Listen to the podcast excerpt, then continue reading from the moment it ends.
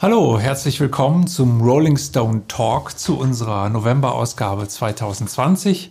Mein Name ist Mike Brüggemeier. Mit mir hier im Podcast-Studio des Rolling Stone sitzt Arne Wielander.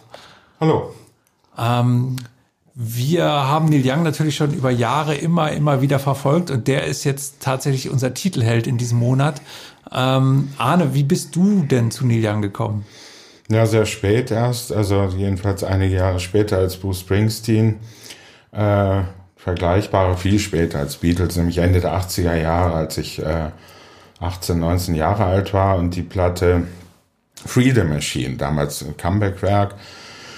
Ist ja nicht so, dass er nicht in den 80er Jahren immer zu Platten gemacht hätte, nahezu jedes Jahr. Und ich hatte bemerkt, dass ähm, sämtliche Besprechungen, die ich las, auch eine bescheidene Anzahl von Besprechungen, die ich gelesen hatte, aber nun ähm, Landing on Water und sogar äh, die Platte danach mit, mit den Blue Tones, This Notes for You, die dann schon etwas milder beurteilt worden war. Aber Everybody's Rockin' 1983, dann kann ich mich noch erinnern, was ist denn mit Neil Young los? Trance vorher schon, äh, Synthesizer-Experimente und dergleichen.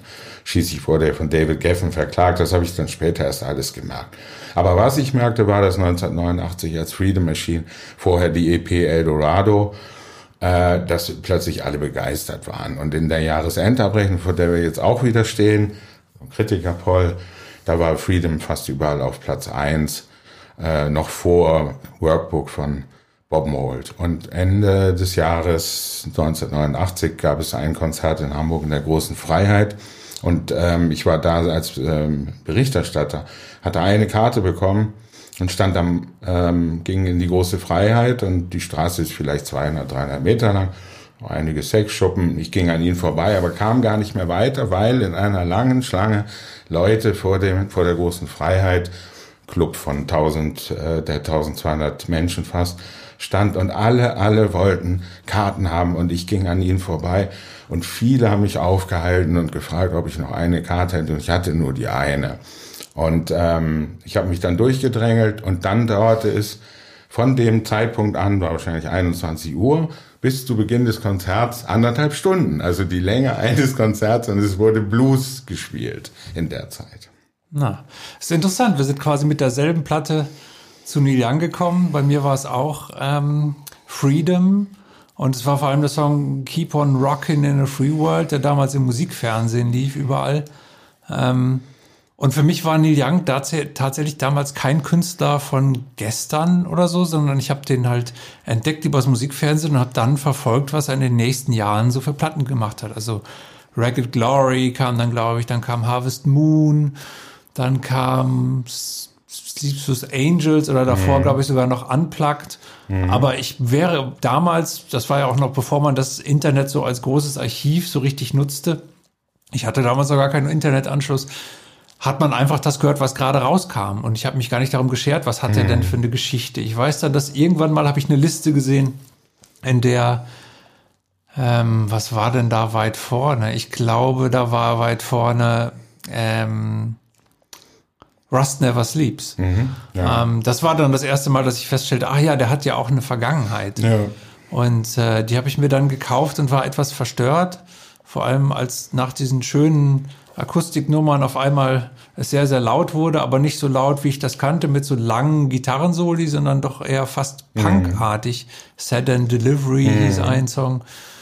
Und ähm, dann habe ich ihn gesehen auf der Trabrennbahn in mhm. Hamburg. Ja, Bahrenfeld. Bahrenfeld. Mhm. Mit Bob Dylan quasi als Vorgruppe und den Sternen als Vorgruppe.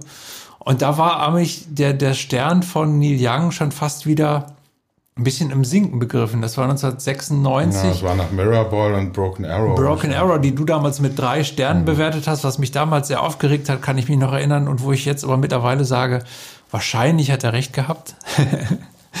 ähm, Könnte sein, ja. Würde ich noch immer so beurteilen. Ja, zwischendurch wurde die Platte mal rehabilitiert, aber welche Platte von Neil Young nicht seitdem. Ne? Also selbst Are You Passionate wird irgendwann rehabilitiert mhm. werden. Wir könnten gleich damit anfangen. Aber ich habe es damals, vielleicht auch, weil ich etwas älter war, ich nahm ihn wahr als einen ganz, ganz alten. Ah. Irgendwas mit Crosby, Stills, Nash Young habe ich auch Anfang der 80er, der, also da war gegen äh, Crosby, Stills, Nash allein auf Tournee und da hörte ich immer, na, der Neil Young so auch mal dabei gewesen. Also das war für mich so Anfang äh, des, äh, des Jahrhunderts, also des 20. Jahrhunderts. Und, und dann da, ja, dieser Mann tritt jetzt äh, auch nahezu allein in der großen Freiheit auf. Also die Platte hat mich begeistert. Und dann äh, dieses Konzert, äh, bei dem er etwas angeschickert war, hat mit Rockin' in the Free World nach anderthalb Stunden dann begonnen und äh, allein gespielt und äh, Pont, Frank Poncho, San Pedro kam zur Hälfte, nachdem er wieder am, an, an dem kleinen Klavier After the Gold Rush äh, gespielt hatte und wahrscheinlich ähm, The Needle and the Damage dann. Und dann kam noch Poncho auf die Bühne und es endete wieder wie auf der Platte mit Keep on Rockin' in the Free World. Und es dauerte kaum anderthalb Stunden. Und natürlich, es war knüppelvoll, 40 Grad heiß und alle wollten mehr. Und er, er kam aber dann nicht zurück. Ne? Also war eigentlich auch nicht in so sichtbar nicht in guter Befindlichkeit. Ähm, mm, aber äh, das Konzert war, war dennoch fantastisch. Ich war dann später auch mit dir auf der Bahrenfelder Trabrennbahn und dazwischen noch, als er mit Pearl Jam in der Waldbühne in Berlin aufgetreten ist, ohne Eddie Vedder, aber mit den Musikern von Pearl Jam. Das war auch sehr fantastisch. Wir haben eine große Hippiefahrt gemacht in einem Bus, aber keinem VW-Bus, in einem Reisebus von Hamburg nach Berlin zur Waldbühne. Und am Ende, das weiß ich noch, ging die Sonne unter und es kam äh, äh, Cortez the Killer und äh, ein Kollege Groß von, von der Taz hat eine, eine wunderbare Besprechung geschrieben in der Taz Berlin. Ah. Das war ja dann quasi die dritte Generation Hippie, kann man sagen. Das war ja auch so ein bisschen Grunge, war ja auch so ein bisschen hippie-esque durchaus, zumindest was die Kleidung ja. anging.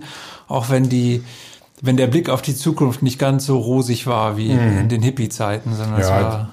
It's better to burn out than to fade away, war natürlich Kurt Cobains Abschiedsnotiz. Stimmt, das Neil Young Zitat. Ne? Mhm. Ähm, ich habe tatsächlich auch zu der Zeit, als so Nirvana Unplugged kam und so, äh, da dann tatsächlich angefangen, die, die frühen Neil Young Sachen zu hören und mich so vorzuarbeiten durch die Plattensammlung von Freunden aus der Uni, die von ihren Eltern die LPs geerbt hatten, ähm, weil die Eltern mittlerweile auf CD umgestiegen waren mhm. und die Kinder nahmen dann die LPs mit und da bin ich zum ersten Mal auf die Platte After the Gold Rush gestoßen, mhm. die ja jetzt quasi also die 50 Jahre alt geworden ist im September und der wir jetzt im November unsere Titelgeschichte widmen. Und es hat auch einen guten Grund. Es gibt nämlich auch eine Single von After the Gold Rush, die auf dem Cover klebt und die man quasi erwerben kann, wenn man die neue Ausgabe des Rolling Stone kauft. Vielleicht hören wir uns erstmal diesen Titelsong an.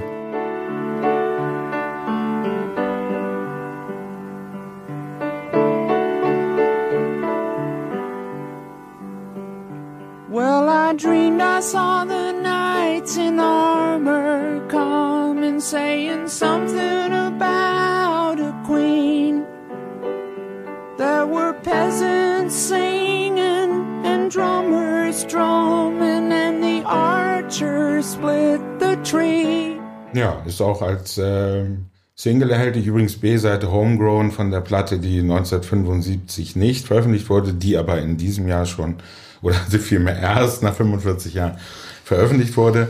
Äh, von der, der Titelsong ist auch auf der Single enthalten. Wollen wir jetzt aber gerade nicht hören, sondern noch etwas über After the Gold Rush sprechen. Du hast ja einen, einen äh, sehr langen Aufsatz äh, über die Zeit geschrieben, eine Reportage kann man fast sagen.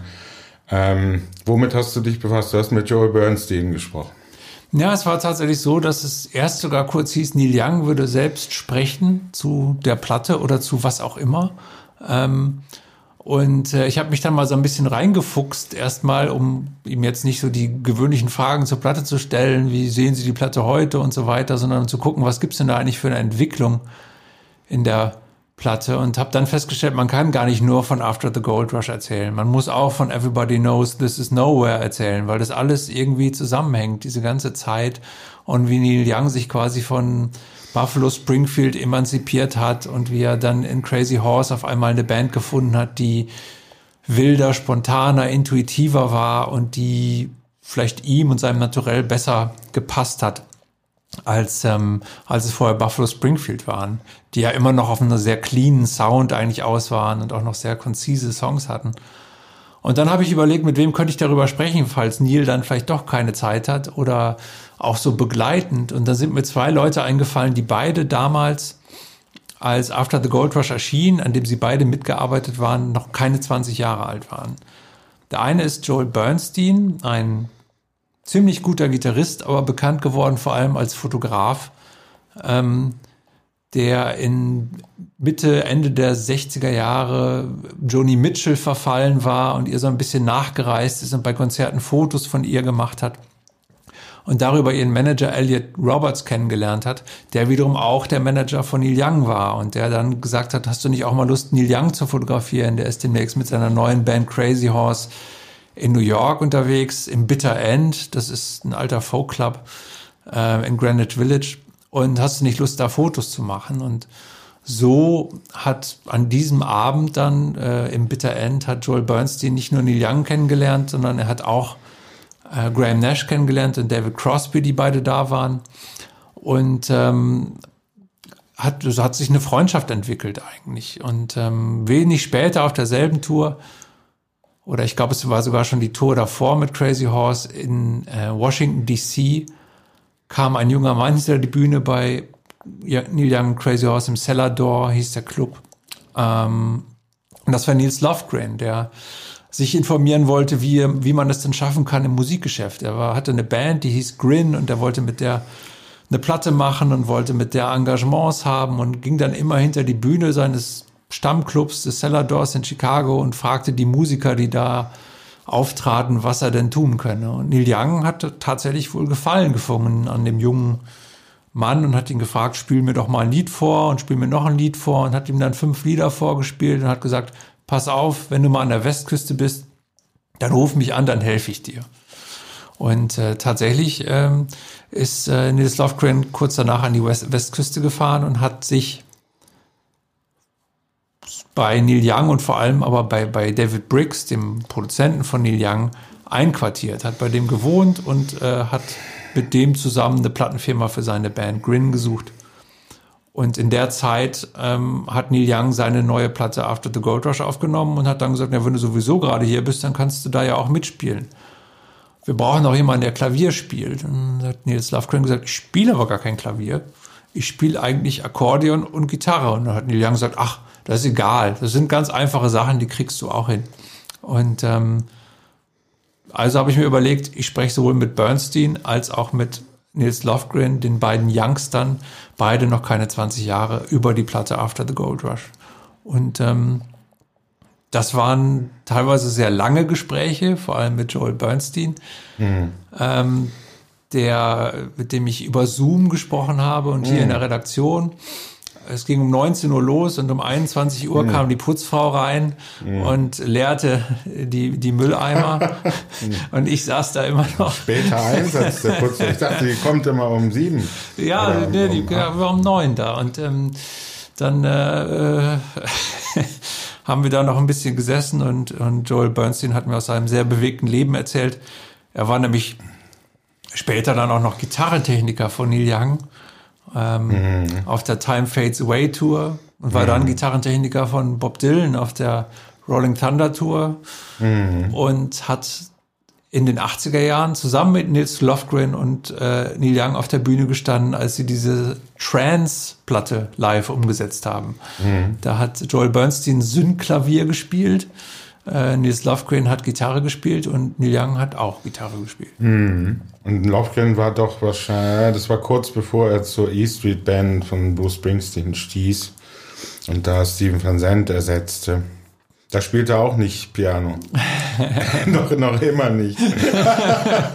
Aber ich dachte, er könnte das, er galt doch als Wunderkind. Also ich weiß noch, ähm, in den 80ern las man auch, er kann den Flickflack auf der Bühne. Er kann mit der Gitarre so wie eine Windmühle springen und, und äh, wurde damals dann schon als früheres Wunderkind bezeichnet, war aber, war aber erst 33 oder so. Ja, er hat auch, hat auch in jungen Jahren einen Akkordeon-Wettbewerb gewonnen. Mhm. Vielleicht war das mit Wunderkind gemeint. Ja. Und er war halt noch keine 18 Jahre alt, als er mit Grin äh, auf die Bühnen ging und versuchte, mhm. äh, sowohl einen Plattenvertrag zu bekommen, als auch, auch große Shows spielen zu können. Ja, und auch ganz gute Platten, ne? bis wann? 77, 78 hat er Ja, es gibt gemacht. zwei oder drei von denen und dann, dann hat er ja Soloplatten gemacht danach. Die erste ist, glaube ich, auch noch ganz gut. Und dann hat er Songs mit ähm, Lou Reed geschrieben, beziehungsweise mhm. hatte, glaube ich, ein paar Instrumentalstücke und ihm fielen keine Texte ein und dann sagte, ich weiß gar nicht, was war, Elliot Roberts, glaube ich sogar, sagte, ja, frag doch mal, frag doch mal Lou Reed. Und dann äh, sind die zusammengekommen, also Lofgren hat Reed besucht in seinem Apartment. Ich glaube, ich weiß gar nicht, wo der damals gewohnt hat, ob der im East Village gewohnt hat. Jedenfalls hat er ihn da besucht und sie haben zusammen, glaube ich, Baseball oder so geguckt haben also keine Songs geschrieben, aber Lou hat gesagt, lass mir doch deine Kassetten da. Dann äh, gucke ich mal, was ich damit machen kann mit den Instrumentalstücken. Und hat ihn dann paar Wochen später morgens um fünf angerufen und gesagt, du, ich bin fertig. Hör dir das mal an. Und dann hat, haben die, glaube ich, insgesamt quasi auf diese Art acht oder neun Lieder zusammengeschrieben, von denen einige auf The Bells von Lou Reed drauf sind auf der Platte. Einige mhm. hat Lovegren auf seinem Soloalbum damals, ich weiß gar nicht mehr, wie es hieß. Und 2018 hat Lofgren nochmal ein Soloalbum gemacht, was Blue with Lou hieß, mhm. wo dann die noch fehlenden Stücke, die sie beide zusammengeschrieben mhm. hatte, drauf sind. Und ähm, jetzt gibt es eine Live-Platte von Lofgren, wo er auch einige dieser Lieder spielt und wo er mhm. auch noch lustige Geschichten erzählt, sowohl zu den Aufnahmen mit dieser Lou Reed-Stücke, als aber auch zu, zu Aufnahmen mit Ringo Starr und solche Sachen. Also das ist ja wirklich, er hat ja auch in der Ringo Starr All-Star Band gespielt, er hat in der E Street Band gespielt, hat mit Neil Young gespielt bei der Tonight's the Night Tour und dann eben auf der Trance Tour und ist jetzt Mitglied von Crazy Horse, der Young Band, die eigentlich in diesem Jahr auf Tour gehen sollte, was aber dann natürlich Corona-bedingt nicht geklappt hat. Aber ist äh, jemand, der im letzten Jahr sowohl mit Neil Young ja ein Album gemacht hat, Colorado, als auch mit Bruce Springsteen, das jetzt erschienene Letter to You. Also mhm. jemand, der als Sideman doch sehr ja. beschäftigt ist. der umtriebigste. Als solcher ist er äh, dann doch der Hauptmann eigentlich. ne? Und äh, ja, wenn du Read, The Bells war 76 ungefähr, oder? Von, von ich, 76? Ja, oder 78, ich bin mir nicht mehr. Ich ja, glaube, könnte 78, 78 und ja. danach war The Blue Mask wahrscheinlich ja, genau, die war äh, schon 79, 80, so, ja. 80. Mhm. Oder vielleicht war The Bells 80 und vorher war sogar Blue Mask. Das können wir jetzt nicht mit Sicherheit sagen, aber weil Blue äh, with Lou eher auf Blue Mask in Deutsch. Ja, aber nee, die, nee. Die, die, die, Songs waren auf Bells. Ich glaube, Bells ist 79 und Blue ja. Mask ist 80 oder 81. Mhm. Bin ich mir ziemlich sicher. Davor war noch Coney Island, Baby, für 77 ja. oder so, glaube ich, oder 78. Ja, und davor noch Metal Machine Music. Ja, also ähm, wäre auch mal wert, mal über, über Neil Young, äh, nicht nur über Neil Young, sondern über Lou Reed vielleicht. Äh, äh jetzt ist gerade seine New York-Platte, glaube ich, erschienen als, mhm. als Reissue. Das wäre ja. natürlich auch eine spannende Geschichte gewesen. Aber wir haben uns aus gutem Grund auf Neil Young bezogen, denn eigentlich sollte jetzt auch noch eine Deluxe-Edition oder Jubiläumsedition von After the Gold Rush erscheinen im November. Und ähm, die hat er dann aber kurzzeitig zurückgezogen und hat sich gesagt, braucht es jetzt doch nicht, die machen wir im nächsten Jahr und hat jetzt erstmal zwei andere Veröffentlichungen mhm. vorgezogen.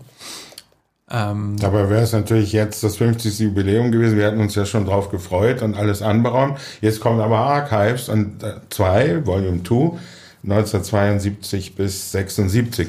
Und wie viele Jahre hat man gewartet? Ich glaube, man hat seit mindestens, seit spätestens Ende der 80er Jahre auf Archives 1 gewartet und das kam vor zehn Jahren etwa, mhm. ziemlich genau vor zehn Jahren.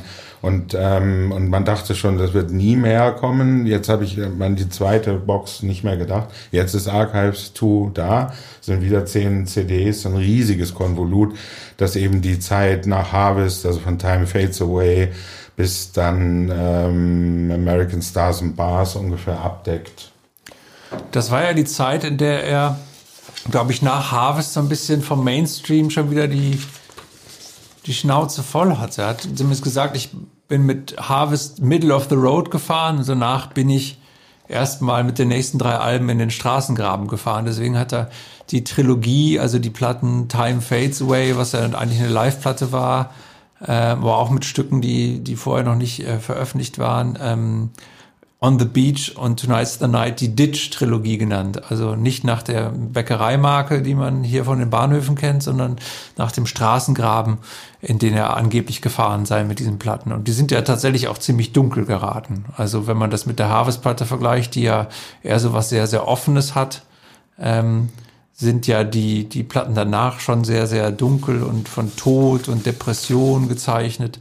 Ähm, sind das denn die Stücke, die man jetzt neu dazu hört, geben die ein ähnliches Bild ab oder sind die heller und, und, und er hat sie zurückbehalten, weil sie nicht in das Konzept der anderen Platten passen? Ja, da bin ich mir nicht ganz sicher. Also ich habe den Eindruck, also man muss erst mal sagen, ähm, es sind einige Live-Aufnahmen wieder, wie bei Archives äh, One. Und zwar sind es, glaube ich, vier Mitschnitte. Die, die verlorene Platte Homegrown ist auch enthalten komplett. Und ähm, ähm, es sind Auftritte zum Beispiel der Auftritt im Roxy in Los Angeles mit Tonight's the Night, was 73 war. Tonight's the Night hatte ja 73 eben nicht veröffentlicht, sondern erst 1975. Das bringt es noch zusätzlich durcheinander. Er hatte sehr viele Platten aufgenommen, sehr viele Konzerte immer gegeben. Und jetzt ist dieser Live-Mitschnitt, den ich schon einmal gehört hatte, mit den Songs von Tonight's the Night auch in der Box enthalten. Und ähm, noch einige andere Mitschnitte. Dann gibt es wenige, wenige Stücke, die man überhaupt nicht kannte. Also es gibt viele Versionen ähm, berühmter Songs, ähm, also mehrere, mehrere Fassungen, ähm, auch von Songs, die er schon vorher geschrieben hatte, weil er die bei den Konzerten gespielt hat. Ne?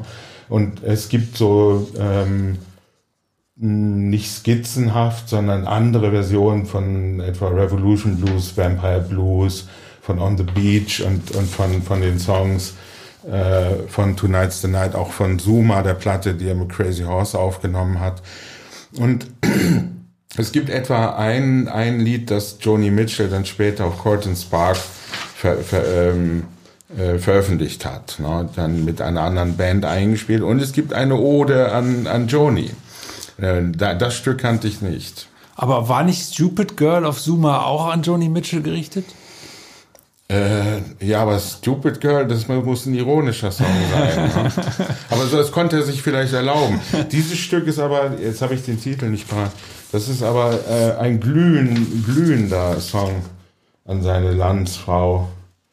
Und ähm, das wollte er dann aber äh, nicht veröffentlichen. Hm. Sonst hätten wir es schon gekannt.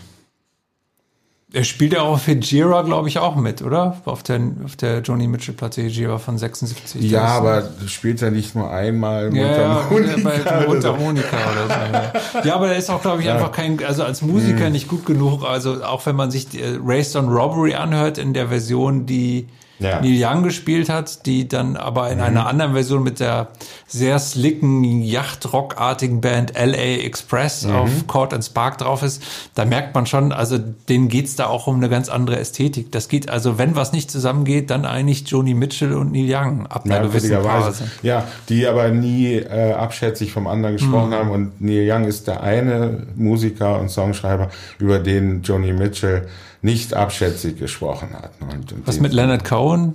Sehr abschätzig. Oh, wirklich? Ja, ah. sehr abschätzig. Also der wurde später immer schlimmer.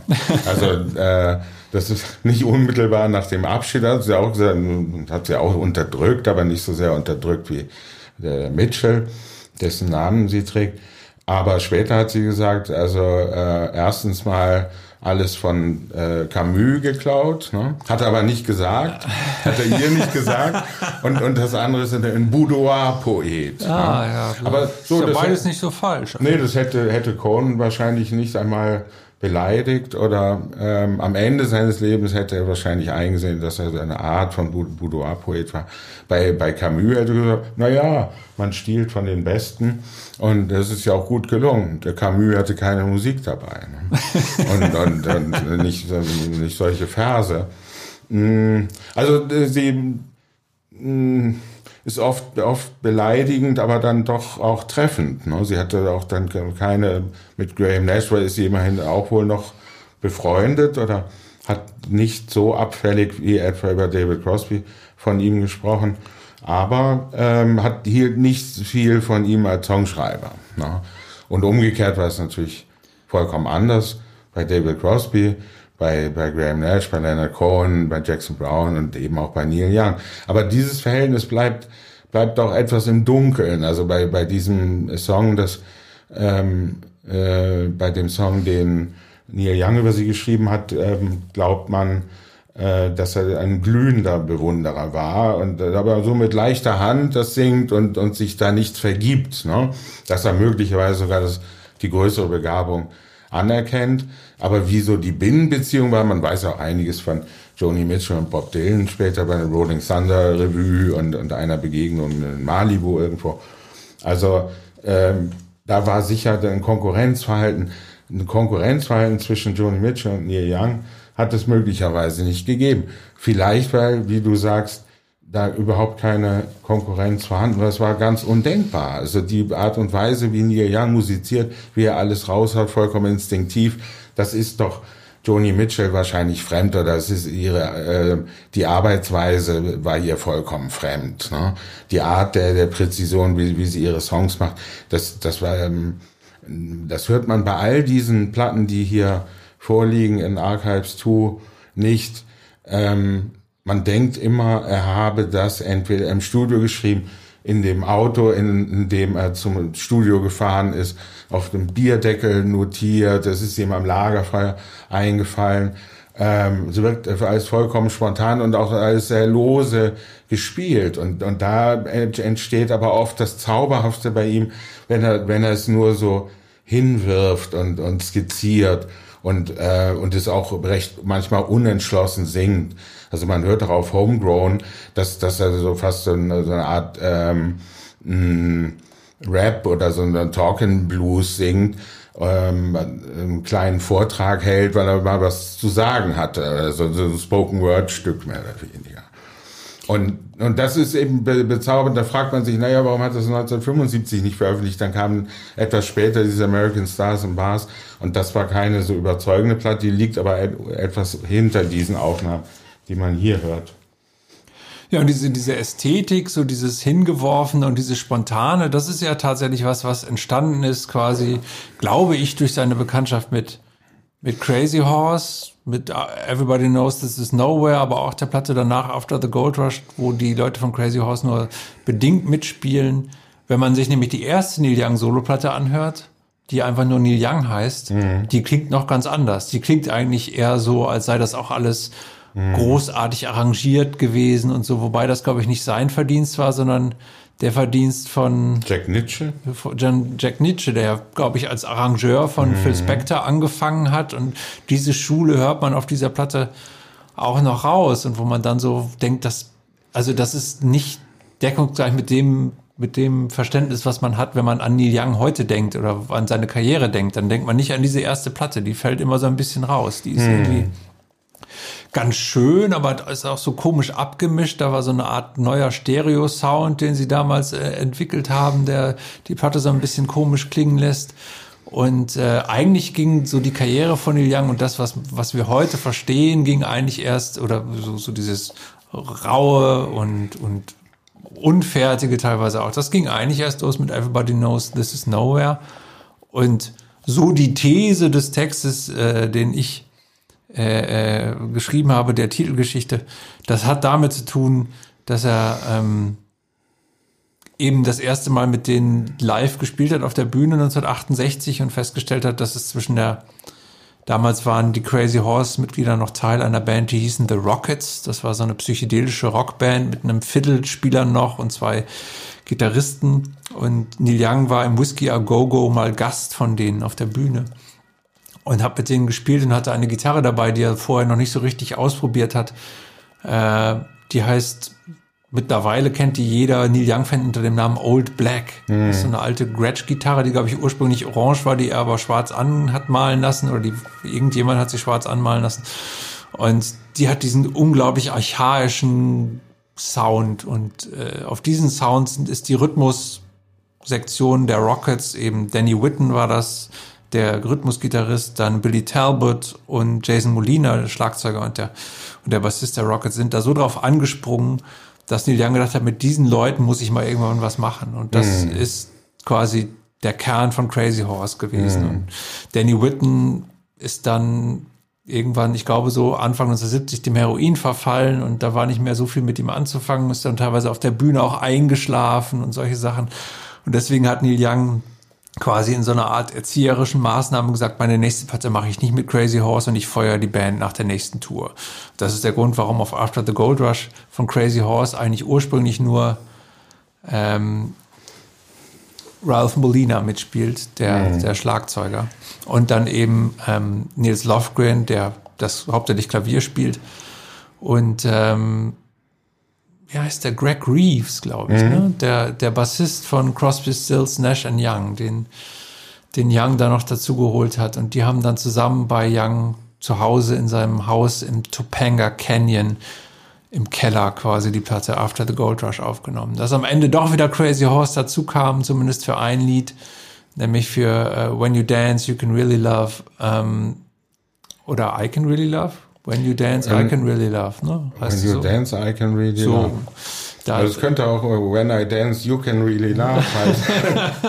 das ist, äh, das hören wir dann noch. Das, aber, das aber sag schnell. Naja, nee, also das ist ja das, äh, es gibt, es gibt äh, insgesamt quasi zwei Sessions für diese Platte After the Gold Rush. Die erste fand schon im August 1969 statt, als sich eigentlich Crosby, Stills, Nash Young auf ihre erste gemeinsame Tour vorbereiteten. Und ähm, die haben irgendwann mal erst nachmittags mit den Proben angefangen und vormittags ist Neil Young mit Crazy Horse ins Studio gegangen und hat äh, I Believe in You aufgenommen. Mhm. Ich glaube Birds, eine Version von Birds, die ist dann nicht auf die Platte gekommen und ähm, Oh Lonesome Me mhm. und noch zwei, drei andere Stücke. Ähm, dann ruhte das erstmal, weil Crosby, Stills, Nash Young ihre Platte Déjà Vu gemacht haben. Ähm, und dann im März 1970 ist Neil Young dann ins Studio gegangen, um quasi die Arbeiten an diesem Album After the Gold Rush hieß es dann mittlerweile ähm, weiterzuführen. Und am Ende dieser Sessions hat er nochmal Crazy Horse ins Studio eingeladen und dann haben sie diesen einen Song nochmal gespielt, der für mich auch eigentlich so die, der, der Höhepunkt der Platte ist. Und ähm, da ist Danny Whitten auch ganz großartig und Young fand ihn auch so gut, nicht nur als Gitarristen, sondern auch als Sänger, dass er ihn dann gebeten hat, noch zu ganz vielen Stücken, die eigentlich schon fertig waren, noch Harmonien zu singen. Mhm. Und dafür hat er dann die Spuren, auf denen eigentlich Steven Stills die Harmonien gesungen hat, wieder gelöscht. Mhm. Und ähm, das, äh, das ist dann, dann die Platte geworden und dann ist er danach wieder auf Tour gegangen mit Crosby, Stills, Nash and Young weil dann Déjà-vu erschienen war, die Platte, die unfassbar erfolgreich war und weit über ein Jahr in den US-Charts war. Und bei einem ihrer ersten Auftritte in New York im Fillmore East ähm, hat er dann auch Joel Bernstein wieder getroffen, den er ein Jahr zuvor im Bitter End kennengelernt hatte. Und ähm, der hat dann dieses Foto gemacht, was auf dem Cover von After the Gold Rush zu sehen ist.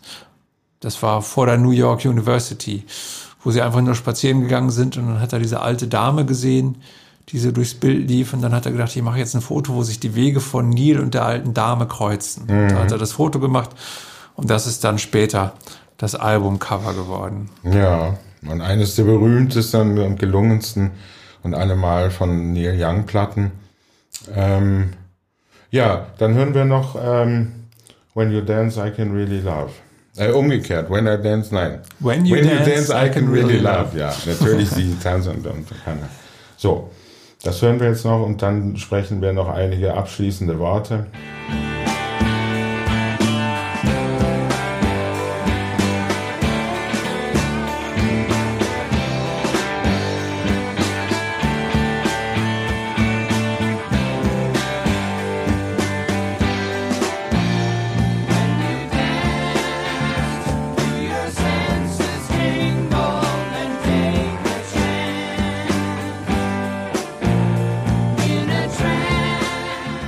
Ja, zum Abschluss, wir freuen uns ja jetzt auf eine Platte aus dem Jahr 2003, glaube ich. Return to Greendale, habe ich schon gehört. da, da gibt es Ja. eine Live-Version, glaube ich, der Platte, ne? Die Ja. jetzt erscheint. Ja, Arne, wir haben ihn doch damals sogar live gesehen zu Ja. Return to Greendale. in München in der Philharmonie. Ja. Da war er aber nicht mit Crazy Horse unterwegs, sondern da war er ganz alleine. Ja. Was waren deine Eindrücke von dem Konzert damals? Nö, es war ein sehr, ein sehr heißer Tag, aber es war gut klimatisiert in der Philharmonie und wir saßen im oberen Bereich, es war längst nicht ausverkauft. Es waren unfassbar teure Karten und da war es besonders auffällig, weil manche Neil Young-Fans, auch älteren Semesters, äh, sich ohnehin immer über hohe Kartenpreise äh, beklagt haben. Das hatte ich schon Jahre vorher in Hamburg bemerkt, bei diesem Open-Air-Konzert mit Bob Dylan. Mussten die Preise natürlich höher sein. Aber das nur nebenbei. Ähm, wir saßen also weit weiter hinten in der Philharmonie, bequem in den Sitzen und Neil Young hatte seine Gitarrensammlung um sich. Also nicht, war glaube ich gar kein Roadie, sondern er äh, nahm sich die fünf, sechs, sieben Gitarren, die er brauchte, meistens auf einer Gitarre gespielt und das Greendale-Album komplett. Weil, wozu es ja auch eine Art von Film gab, den er selbst inszeniert hat, nahezu didaktischer, vielleicht auch Protestfilm. Ne? Ich erinnere mich auch so ein Passage mit dem Megafon, hat er, glaube ich, in der Philharmonie auch durchs Megafon gerufen. Also so wie eine ähm, College- oder Universitäts, na eher so eine Highschool-Inszenierung, ne? um, um Widerstand eigentlich. Und ähm, am Ende hat er dann noch die, an der Pumporgel ähm, gespielt, noch einige Zugaben, glaube ich, Expecting drei to Fly oder er, vier. Expecting gespielt. to Fly. Und dieses Stück Mother Earth heißt es, glaube ich, Ja. auch auf der, auf der Orgel. Aber dann nicht mehr viele Zugaben zu dieser geschlossenen ähm, Greendale Inszenierung, ein Konzeptalbum. Und wenn man den Film gesehen hat, der auch einigermaßen wie all seine Filme so angenehm amateurhaft gemacht ist, dann begreift man, dass das auch wieder eine seiner Grillen ist, wie etwa der Film Human Highway und was er so nebenbei noch gemacht hat. Da tritt er ja ähm, äh, auch nie unter, unter seinem Namen auf als Regisseur ist, aber der Regisseur dieser Filme. Und Return to Greendale ist natürlich etwas, bei dem man sagt, ähm, nun, man hat es nicht unmittelbar erwartet. Ne? Also, aber im nächsten Jahr kommt ja dann die, die große Box von After the Gold Rush. Jetzt ist die Gelegenheit verpasst, dann können wir darüber nochmal sprechen. Ich glaube, es wird keine große Box geben. Nein. Das Interessante ist, ich habe mir, äh, als ich gearbeitet habe an, an dem Text über, äh, über 50 Jahre After the Gold Rush, ähm, habe ich mir einen Zugang zum Neil Young Archiv besorgt. Da kann man ja für 1,99 Dollar, glaube ich, im Monat, kann man sich da einloggen und kriegt dann so die, so an so einem Zeitstrahl kann man immer sehen, wann welche Sachen aufgenommen worden sind, wann er sie aufgenommen hat. Man kann sie auch hören in den Fällen, in denen die Platten schon veröffentlicht sind. Manchmal sind da auch so Leerstellen, da steht, hier hat er eine Platte mit Crazy Horse aufgenommen, da steht aber dann noch nicht mehr, weil die noch nicht erschienen ist, weil die noch im Teil dieser Ar Archives-Boxen erscheinen muss. Und da ist auch schon die Deluxe-Edition, beziehungsweise nicht die Deluxe, sondern die Jubiläumsedition von After the Gold Rush zu sehen. Mit, ich glaube, zwei Bonustracks. Und diese beiden Bonustracks sind zwei Versionen des Songs Wandering, der auf dem Album nicht drauf ist. Ähm, und ich nehme an, dass es dabei auch bleiben wird. Ähm, und dass er, dass er da wohl, dass er lustig ist, weil wenn man sich, äh, wenn man das Originalalbum besitzt und sich das Textheft anguckt, stehen am Ende na, unter den ganzen Songtexten stehen noch drei oder vier oder sogar fünf Songs, die nicht auf der Platte sind. Die stehen da aber trotzdem so notiert. Einer davon ist Wandering, sind aber auch noch andere Songs dabei, ähm, wo man denkt, ja, warum sind denn die jetzt auf dieser neuen Version des Albums nicht drauf? Aber wer weiß, vielleicht äh, überrascht er uns dann noch, aber darauf müssen wir jetzt erstmal warten. Wir müssen jetzt erstmal uns durch Greendale durcharbeiten. Ja, das dauert wohl auch noch eine Weile, aber es scheint nahe zu sein, denn ich habe schon ähm, Cover gesehen. Ich habe allerdings auch das Cover der Archives äh, Volume 2 Box schon gesehen. Nur die Box ist noch nicht da. Aber das sieht schon so gut aus. Also dieser Monolith, dieser so, ein richtiger Kasten. Der letzte war also eher länglich und schmal und dieses scheint äh, so ein äh, Monolith zu sein, ne? oder so, ein Kegel. Und ähm, erscheint, glaube ich, am 20. November. Also dauert noch eine Weile, aber unser Heft ist schon erhältlich. Und ist auch schon eine Besprechung der, der, der Box drin, Ja. die du schon geschrieben hast. Ja, du hast äh, viel, viel mehr geschrieben und ich habe etwas Kleines über Archives geschrieben. ja, das war der Rolling Stone Talk zu Neil Young. Bitte lesen Sie alles in der neuen Ausgabe. Mike Brüggemeier und Arne Willander. Tschüss. Vielen Dank.